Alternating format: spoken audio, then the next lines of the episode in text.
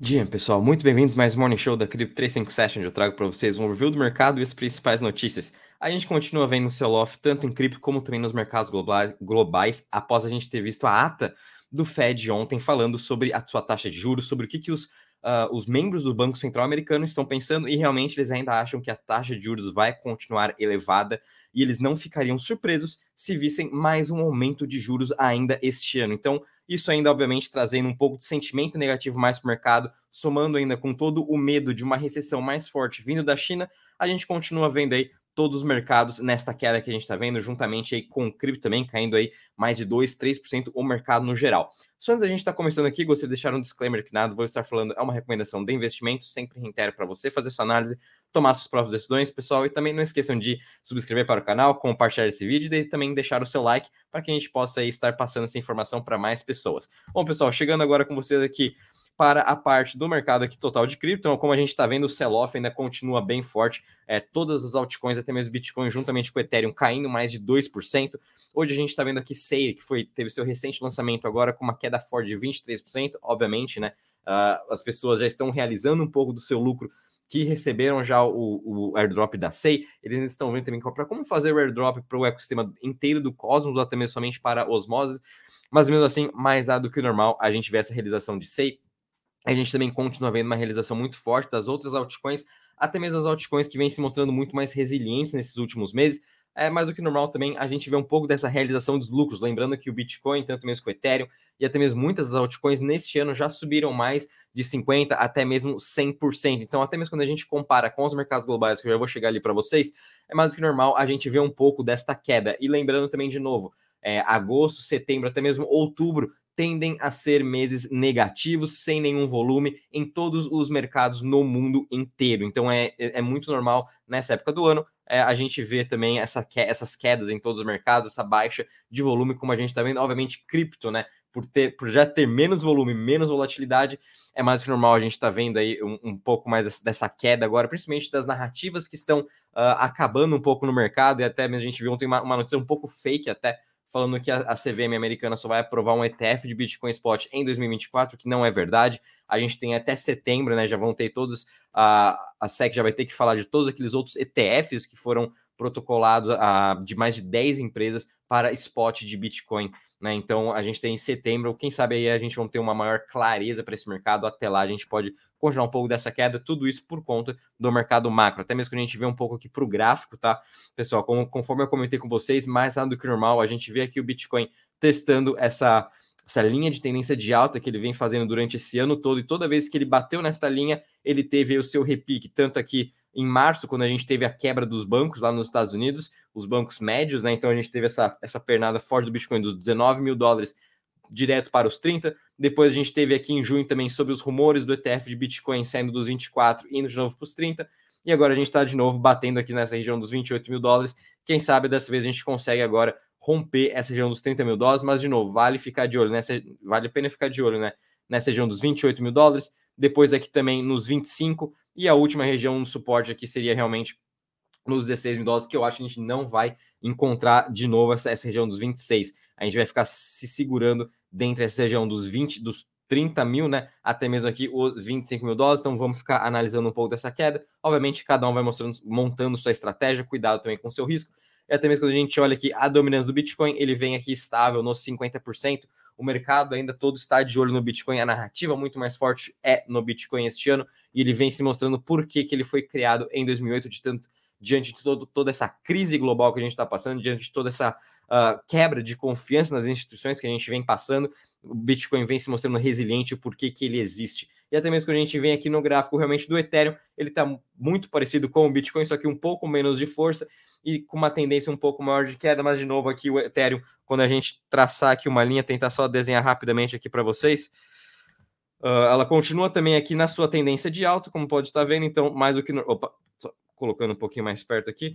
Então, batendo aqui de novo na sua tendência de alta desse, de curto prazo, assim, desde o começo do ano, mais do que normal, de novo, linhas aqui do Ethereum dos 1.700 e o último aqui da resistência seria aqui no, nos 1.300, depois 1.200. Ethereum, obviamente, tem mostrando muito mais resiliente, eu acho, em todo o mercado. Essa narrativa continua muito forte com todos os seus fundamentos e até mais de tudo que está sendo construído em cima do Ethereum e também das Layer 2. Então, obviamente, eu acho que no, no longo prazo o Ethereum vai ter um maior upside aí também do que o Bitcoin, mas com o Bitcoin nos próximos meses ele está tendo muito mais força, como a gente pode estar tá vendo. Vindo rapidamente agora com vocês para aqui os mercados globais, né? Então, hoje de novo, a gente está vendo aqui uma queda. Só o futuro da S&P subindo 0,18, mas ontem a gente fechou aí com o Nasdaq, S&P quase caindo mais aí de 1%. Europa também com uma forte queda, hoje continuando a, a, sua abertura aqui, seguindo né, todas essas sequências de queda que a gente vem tendo.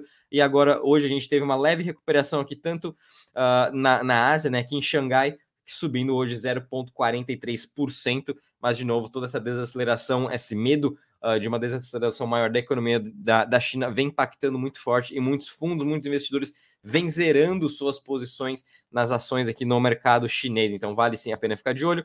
E de novo mostrando aqui para vocês que o Treasury de 10 anos continua subindo mais forte a 4,30 agora. Então toda essa alta que a gente viu do Treasury, que saiu dos menos de 4% da semana passada, agora batendo os 4,30, obviamente isso vai impactar os mercados. Então, uma, uma forma também da gente se antecipar um pouco a pegar essa, essa recuperação do mercado, talvez essa alta que a gente vai ter, vai ser quando a gente começar a ver esse Treasury perder forças e voltar a cair, e quando ele ficar de novo abaixo dos 4,10, 4%, aí sim que a gente começa a ver uma performance melhor dos ativos de risco. Então, até lá, pessoal, vamos ficar acompanhando o que, que o Treasury de 10 anos vai fazer, o que, que o dólar também vai fazer. A gente está vendo o dólar ficar mais forte com comparação com todas as moedas globais. O problema também está no denominador, quando a gente coloca aqui tudo abaixo do dólar, o dólar subindo.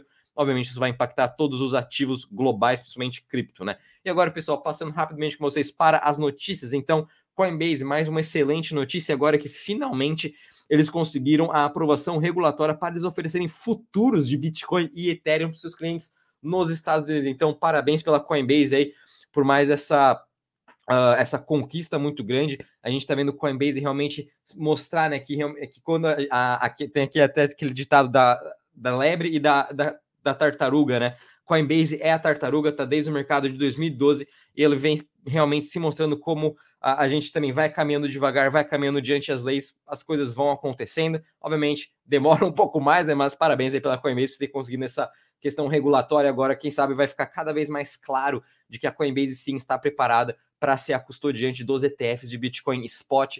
É, isso aí, obviamente, vai ajudar também a Coinbase a conseguir ganhar mais market share em relação às outras corretoras, tanto Binance, OKX, Bybit, todas as outras globais. Então, vamos ver também como que vai ser a adoção da Coinbase dos Estados Unidos, também como que vai ser o seu market share agora nos próximos meses com todos esses novos produtos sendo lançados nos Estados Unidos. E agora também vindo para a nova sensação, a gente viu agora a Shiba Inu lançando sua lei, finalmente a sua lei 2, a Shibarium, mas nem tudo é as mil maravilhas.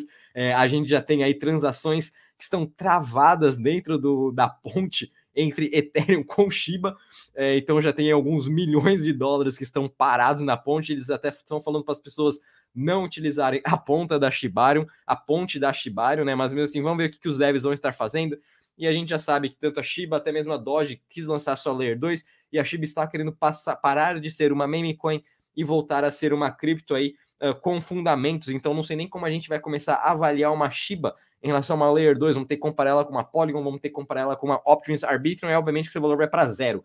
Né? Mas como a gente compara ela com uma meme coin ainda, ela possui todo o seu valor, é a 12 segunda, se eu não me engano, de maior market cap. Porém, ela já está tendo problemas aí da Layer 2, e isso é um problema gigantesco, porque são dinheiros travados nas pontes. Então, o que, que a fundação do Ethereum também deve achar disso, de uma Layer 2 que a gente está vendo tantas Layer 2 sendo lançadas, né? É, o que, que, acontece? Outra Layer 2 tem seus fundos travados na sua ponte. Então, é, esse é um risco que a gente vai começar, a, o mercado vai começar a pensar mais e eu próprio eu espero que o próprio Ethereum também comece a pensar um pouco mais. Uh, vindo também agora aqui para uma excelente notícia, juntamente com o PayPal e agora a Ledger. É, o PayPal lançou recentemente a sua PYUSD, sua própria stablecoin, por enquanto vai ficar interno dentro do aplicativo do PayPal, mas agora também as pessoas, junto com a sua conta do PayPal, podem estar fazendo compras diretas no aplicativo da Ledger Live. Então a gente não precisa mais estar comprando é, Bitcoin, Ethereum, qualquer cripto numa corretora centralizada para depois transferir para a Ledger Live. A gente consegue fazer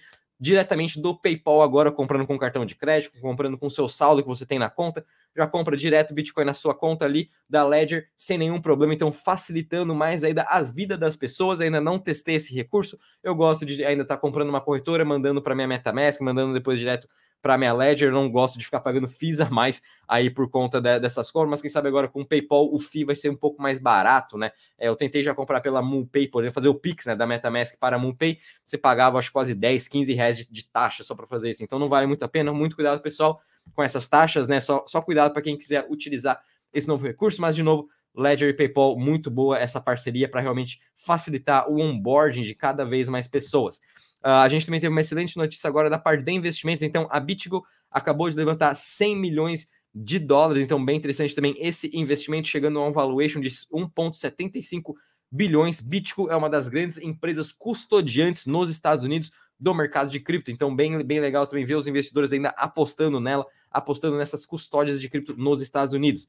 A gente também teve mais uma Layer 1 agora sendo uh, recebendo novos aportes de investimento levantando 27 milhões de dólares, a Zeta Chain, que vem aí também uh, ah, para solucionar um problema de interporabilidade. Eles vêm falando que a, a, própria EVM deles, né, a Virtual Machine da Zeta Chain, vai vindo para solucionar todo o poder uh, de interporabilidade, poder também fazer a conexão entre os blockchains de forma mais simples, fácil e segura. Então, mais uma Layer 1 aí sendo lançada. Finalmente, a gente já estava cansado de só escutar sobre Layer 2. Vamos voltar um pouco para as Layer 1, então estamos aí com a Zeta Chain. E só finalizando aqui com vocês também mais um grande investimento numa chain que agora ela se proporciona ser uma micro chain chamada Linera, levantando aí 6 milhões de dólares. Então, essa semana, apesar de a gente estar tá tendo essas quedas no mercado, os investidores continuam aí apostando bastante nesses novos projetos de infraestrutura. E vindo agora com vocês, opa, rapidamente aqui com o calendário econômico. É, ontem a gente teve aí a ata do Fed, né? E hoje também vamos ter uh, um pouco do índice aqui de manufaturas de Filadélfia dos Estados Unidos, mostrando de novo um pouco da, da, da saúde econômica dos Estados Unidos. O mercado vai ficar um pouco de olho, mas realmente o mercado estava mais preocupado ontem com o livro bege, né? Com a ata da, do Fed aí que teve. Então, realmente, a gente vai ficar nesse período de um pouco de taxa de juros mais longa por mais tempo. Bom, pessoal, vou ficando por aqui. Bons estudos a todos. Até amanhã. Tchau.